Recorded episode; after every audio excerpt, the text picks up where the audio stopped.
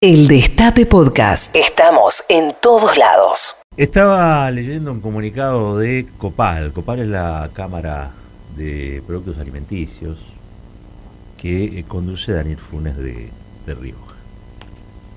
Además, Daniel Funes de, Rioja, abogado laboralista de las empresas, es, este, es la huilla, la Unión Industrial Argentina. Bueno, el comunicado en realidad es una consecuencia del documento lavado de la CGT, entre otras cosas. ¿Por qué? Porque lo que dice el comunicado es que no están dadas las condiciones para este, armar ninguna lista de precios congelados o de estabilización de precios, como dicen ellos, que era una exigencia de Roberto Feletti. Roberto Feletti, ustedes saben, es el secretario de Comercio Interior. ¿Y por qué digo que esto es consecuencia del documento lavado de la CGT? En realidad es consecuencia de muchas cosas, vamos a ser justos.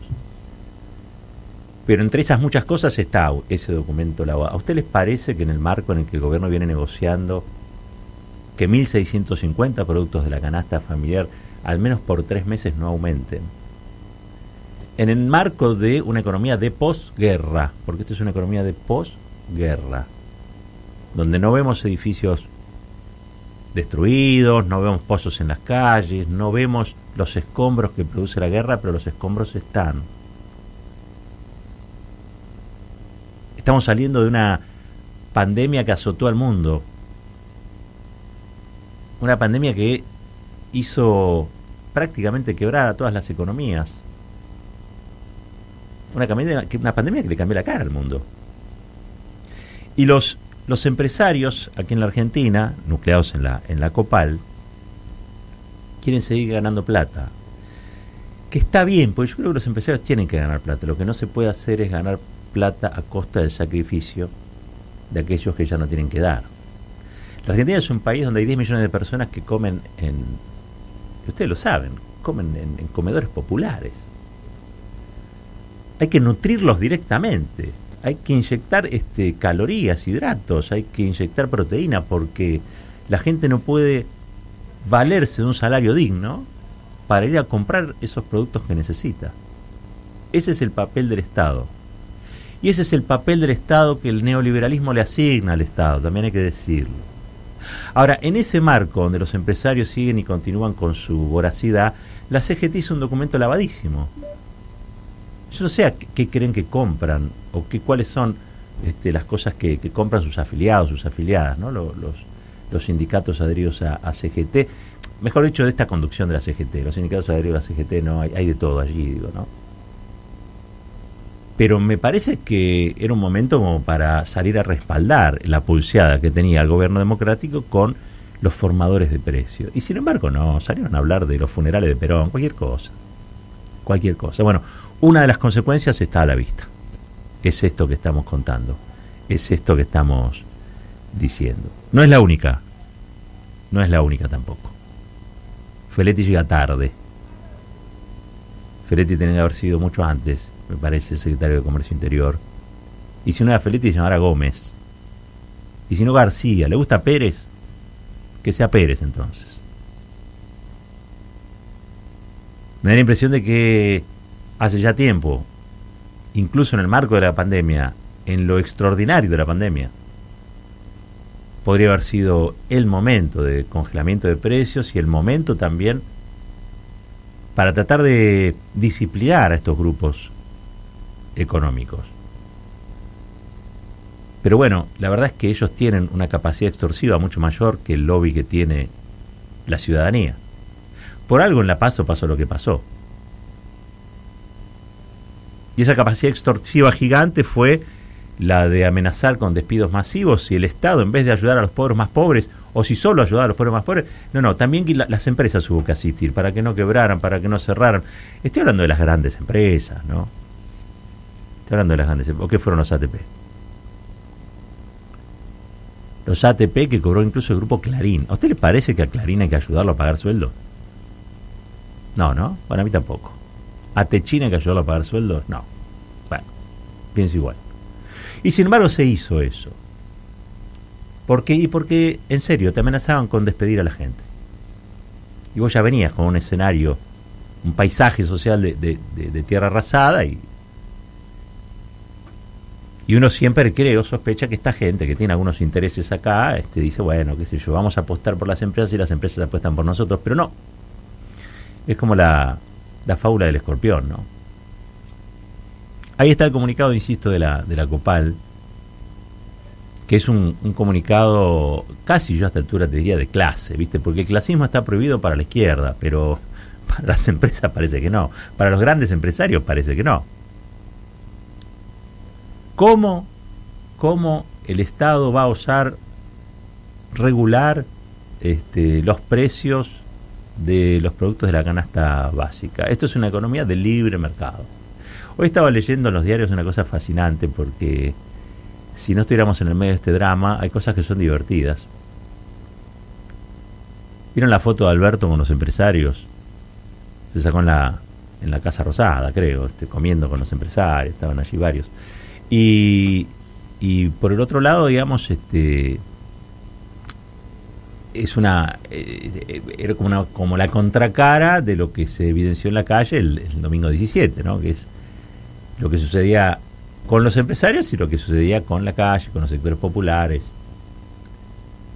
Pero hoy desde La Nación, desde Clarín, si ustedes se fijan entre líneas, empiezan a pegarle porque esos, em, a esos empresarios les empiezan a pegar, porque se fueron a reunir con Alberto Fernández, porque dice son empresarios regulados, que no son los empresarios de verdad del capitalismo, son regulados nada más. O sea, que tienen concesiones o que sus ganancias dependen de un, una resolución, un decreto. No son la esencia misma del capitalismo del libre mercado que defienden Clarín o Nación, por ejemplo, donde este, son libres de poner el precio que se le antoja o el precio que quiere. Yo le quiero recordar a Clarín y Nación que los dos son también empresarios regulados, ¿no? Los propietarios, los accionistas de esos grupos también son regulados. Porque en la Argentina, en la Argentina existe regulación estatal. Es verdad, a veces a favor de la gente, a veces a favor de, no de la gente, sino de las corporaciones. Pero regulación siempre existe, en algún lugar siempre te va te va a tocar esa esa regulación porque la Argentina es un gran este mercado regulado en un punto. Pero bueno, con tal de pegarle al, al gobierno y debilitarlo aún más, ahí estaban criticando esa esa foto. Yo creo que es, un, es una situación difícil. Es una situación difícil. Me parece que Feletti tiene muy buenas intenciones. Entiendo que hay muchas ganas de parte de Feletti de firmar una resolución por la cual se congelen los precios. Pero todos sabemos que esto no se soluciona con una lapicera. Esto es más complejo. Porque, por ejemplo, vos le vas a pedir, a partir de esa resolución, que retrotraigan los precios a un mes atrás. En el medio ya se dispararon un montón, pero vos le vas a decir que se retrotraiga un mes atrás. ¿Y quién lo va a controlar? Si no tenés capacidad de control. En el mundo de las hipertecnologías, donde si yo salgo a caminar acá a la esquina, este, se, enteran los accionistas de Google de que estuve tomando un café en la esquina, al Estado le cuesta controlar los precios, las góndolas. Hay una especie de acuerdo, ¿no? Un acuerdo en el que yo no te controlo y vos haces como que yo te controlo. Y romper con esa inercia me parece que no es tan sencillo. ¿Mm? Es una, es una inercia este, muy dañina en este contexto, insisto, es un contexto de una economía de posguerra, endeudada, eh, difícil en materia de salarios. Los salarios han, han perdido poder adquisitivo y no lo han recuperado. Hoy yo veía que sí creció la industria, el 65% prácticamente la capacidad instalada. Es una buena noticia. El tema es cómo derrama eso, si es que derrama. Y yo creo que no derrama, sinceramente porque todo eso se lo están llevando por el otro lado con los precios abusivos que cobran en los productos de primera necesidad. Después discutimos qué puede ser de primera necesidad o no, pero la verdad es que lo que más atiza el mal humor social que produjo el resultado de las pasos es ese. A la gente no le alcanza la plata. Y la verdad es que no tiene mucha opción. ¿A quién quieren? Si nadie le dice que los responsables son los formadores de precios, al que van a, insultar, con el que se la van a agarrar, es con Alberto Fernández. Yo no sé si el presidente es, es tan consciente de eso, quizás sí, digamos, pero está todo preparado, está como un banquete servido para que se lo coman a él. Y esto yo ya no lo digo en términos personales, digo, eh, Alberto Fernández expresa o representa la voluntad popular. Y no fue votado para, para, para que no haga nada en circunstancias como esta, al contrario.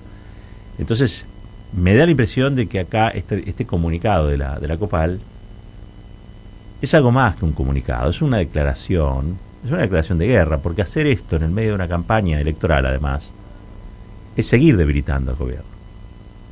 ¿Sí? Yo no sé si esto amerita o no una cadena nacional. Entiendo que a algunos los asusta la cadena nacional. Bueno, hasta hace un tiempo estaban asustados también de, congelar precios, pero bueno, la, realidad te va imponiendo que te asustes de cosas nuevas y no de cosas viejas.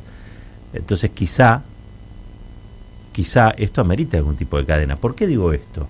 Porque Cristina ya lo comentó el otro día. Los medios producen una sensación de nerviosismo, angustia, desasosiego. Y eso forma parte de este banquete que está servido. La gente se decepciona, pero no se decepciona de Clarín, no se decepciona de La Nación, no se decepciona de la Copal, no se decepciona de Funes de Rioja ni de Pablo Roca, se decepciona del presidente y se, se decepciona del gobierno. Entonces, yo creo que son circunstancias donde la voz del jefe de Estado tiene que primar en relación a las otras. ¿Por qué? Porque esa voz no es la de Alberto Fernández. No estamos todos este, enloquecidos por la gola de Alberto Fernández, no. Queremos que se exprese el presidente elegido por las mayorías populares en una situación como esta, donde hay una inflación que comenzaba a bajar en los meses previos, que en los últimos dos empieza a subir, y donde tenemos a los formadores de precios desafiando al gobierno nacional. ¿Qué va a hacer el gobierno nacional? Va, va, a firmar una resolución y firmada esa resolución, después cuando no se cumpla va a decir, ¿y no me cumplen? Qué malos que son que no me cumplen. No sirve eso tampoco, ¿no? Cuando uno habla de, de la existencia de modelos distintos, hay uno hay uno donde los que pierden son siempre los mismos, que ya, ya se probó. Y hay que construir otro modelo de país. Yo creo que en el 2019 el, país que no quería pagar impuestos, el, país que fugaba divisa, el país que vive a costa de reventar la, la, la, tarjeta de crédito con endeudamiento, digamos, ese país perdió. Y se empezó a abrir la puerta para la construcción de otro país. En, en ese otro modelo de país no puede ser que sigan perdiendo lo mismo. Si no, no es otro modelo de país. Y voy a decir algo más sobre el tema del documento de la CGT. Este, y ustedes, espero que hagan la, diferencia conmigo, ¿no? Porque yo no estoy cuestionando a la, a la CGT como CGT, eh, ni a los sindicatos como sindicatos. Estoy diciendo que el documento es lavado, y si no, compáralo con el comunicado de la COPAL que firmó Funes de Rioja. En uno de los dos vas a encontrar conciencia de clase. En el otro vas a encontrar humo. En un país que a veces tiene un exceso de vendehumos. Es un commodity más. ¿Y saben qué leyó el establishment después de ese documento? Bueno, algo muy, muy, muy concreto, que ese movimiento obrero organizado está conducido por una casta dirigencial que es capaz de estar de acuerdo con Funes de Rioja y no con su secretario de Comercio y no con Roberto Feletti. Después se llenan la boca los dirigentes que son todos peronistas, Feletti, peronismo. Feletti fue un funcionario en la, en la matanza. Más peronista que eso no se me ocurre, pero no importa. Bueno, se llenan la boca hablando de peronismo. Pero cuando le van a preguntar a Daer, por abajo te va a decir, y la verdad es que Funa de Roja tiene razón, nosotros le podemos pedir a las empresas que congelen los precios porque eso les hace perder plata y si pierden plata tienen menos rentabilidad y si tienen menos rentabilidad este las empresas pueden quebrar y si quieren las empresas al país le va mal. Ese discurso lo leen, ¿saben dónde? En los dos papers que le arma Fune de Rioja. Y además, es una mirada también bastante insolidaria que tiene la casta dirigencial. Lo que antes se llamaba burocracia sindical, después se llamó gordo de la CGT. Ellos saben qué hacen con la inflación. Se sientan en la paritaria, hubo una inflación del 50 y dicen quiero el 53. Como son los que durante todo el año no hacen paro, como son los que durante todo el año no critican a las empresas, como son los que se encargan de perseguir a las a los delegados de base, a las comisiones internas, desacreditarlas cuando se ponen un poquito antipatronales, porque la burocracia existió siempre y es para eso, ¿eh? Existió siempre y es para eso. Como son los que acompañan el sistema y el modelo, ese modelo, en la paritaria le dan. ¿Cuánto hubo? 45 inflación, 50 inflación, 56, listo, te doy dos puntos más. Y van y le dicen al afiliado o a la afiliada, che, sacamos este, una paritaria donde no perdimos con la inflación, o si perdimos, perdimos un puntito, dos puntitos. Y la afiliado y la afiliada no le queda opción más que decir, che, qué bueno, menos mal que te tengo a vos, porque la verdad si no hubiéramos perdido más. El que pierde es el país. Hay que acostumbrarse a ver que Nadie es feliz en un país que se hunde. Nadie es feliz o nadie puede ser feliz en un país con 50% de inflación. ¿Lo entendemos o no lo entendemos eso? ¿Qué importa? ¿Tu paritaria? Sí, está bien, che, mirá. La verdad es que la surfí este año porque me dieron una paritaria igual que, la inflación. Pero el país se va al demonio. Es imposible. Es imposible proyectar. Es imposible construir. Es imposible fabricar es imposible tomar empleo, generar personal, digo, es imposible vivir en un país con 50% de inflación y creer que eso es normal. Y ponerse contento porque los gordos de la CGT van y te consiguen una paritaria que emparda la inflación. Pero eso es un, es un, es un enorme problema que tenemos.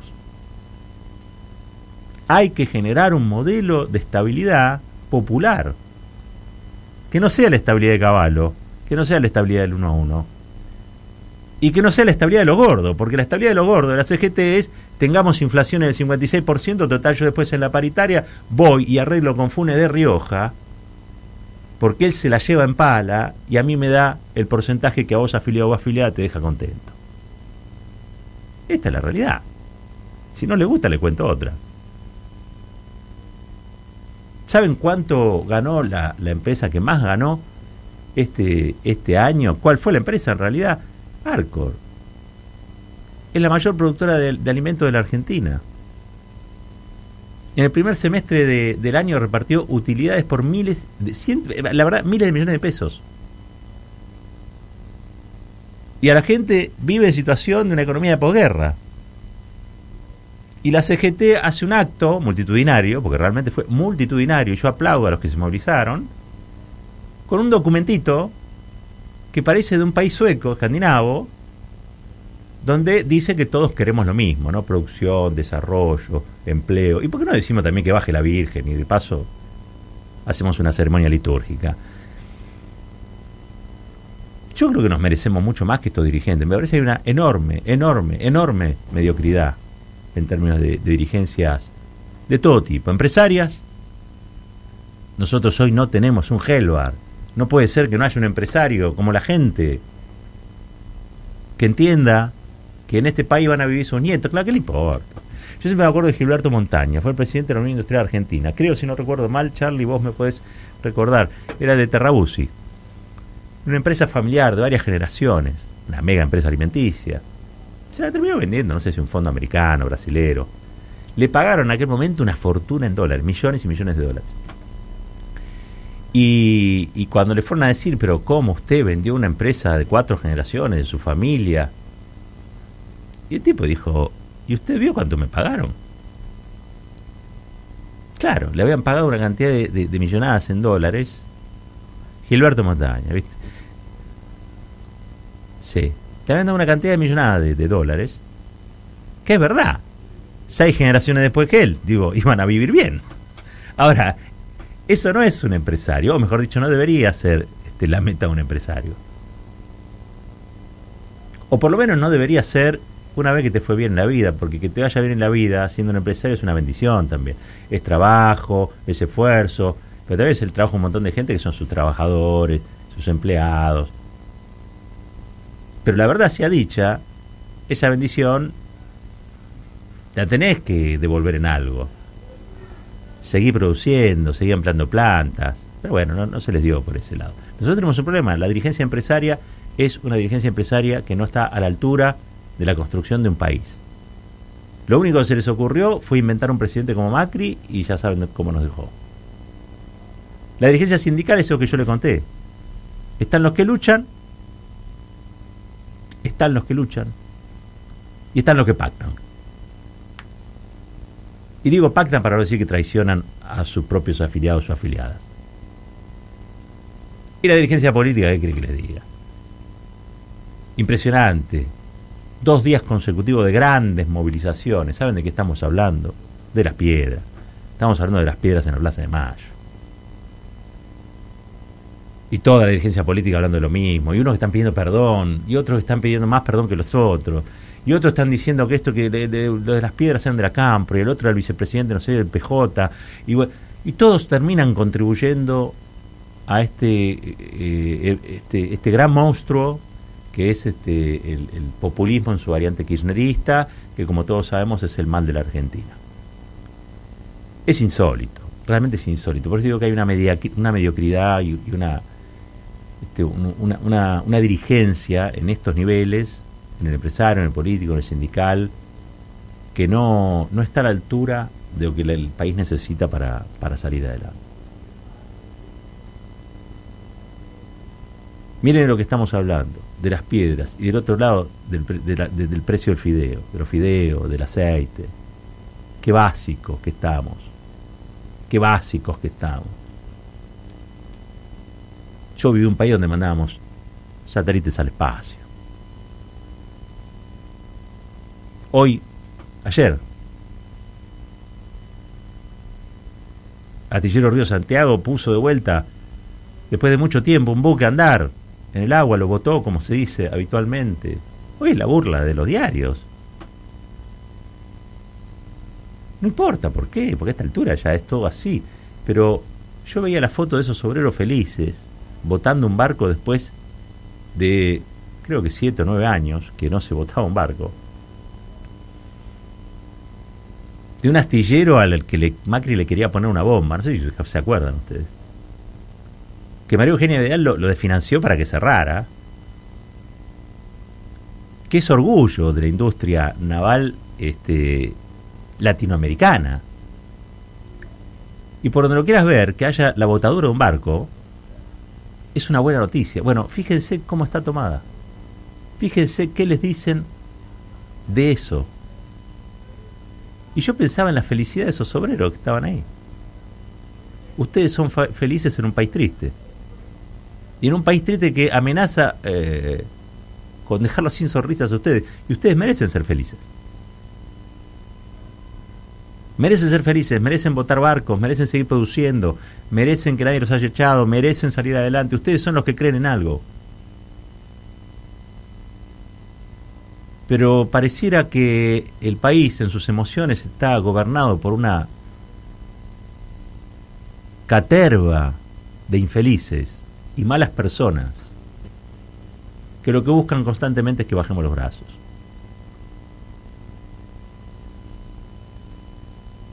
A veces tengo la sensación de que quizá lo logran. Y otras veces tengo la convicción de que no lo van a lograr nunca. Porque la verdad es que nos han hecho de todo, nos siguen haciendo de todo estamos siendo permanentemente sometidos a una suerte de, radiación que intenta convencernos de que nada vale la pena. Y que los únicos motivos de preocupación real son que las empresas le permitan seguir ganando dinero como se les antoja, que nos acostumbremos a vivir con un 50% de pobreza, que le paguemos al Fondo Monetario Internacional lo más rápido que se pueda. Es decir, una agenda de inescrupulosos que nos venden como si fuera la agenda de la reconstrucción moral del país. Caramba.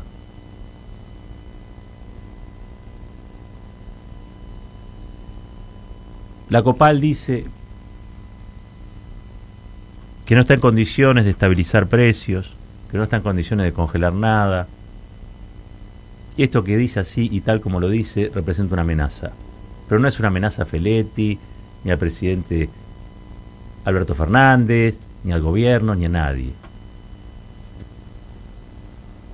Es la amenaza directa de un grupo de gente que se la lleva en pala contra millones de argentinos y de argentinas que lo único que quieren es llegar a fin de mes. Se juega mucho más que llegar a fin de mes. Pero en esta escena lo que se ve es como aquellos que nadan en la opulencia se desentienden de aquellos hermanos y aquellas hermanas que después de una guerra contra un bicho invisible arañan, arañan la subsistencia y un Estado que por momentos no sabe qué hacer o qué decir. Por suerte está alguien allí que dice, bueno, vamos a firmar una resolución. Habrá que controlar que esa resolución se cumple. Si no está la CGT, tendrán que entrar otras agrupaciones, tendrá que estar otras organizaciones. Pero no dejemos que nuestro país se convierta en el banquete de un grupo de inescrupulosos. Es difícil decirlo, pero hay que decirlo. Sigamos luchando, fuerte y al medio. El Destape Podcast. Estamos en todos lados. El Destape Podcast.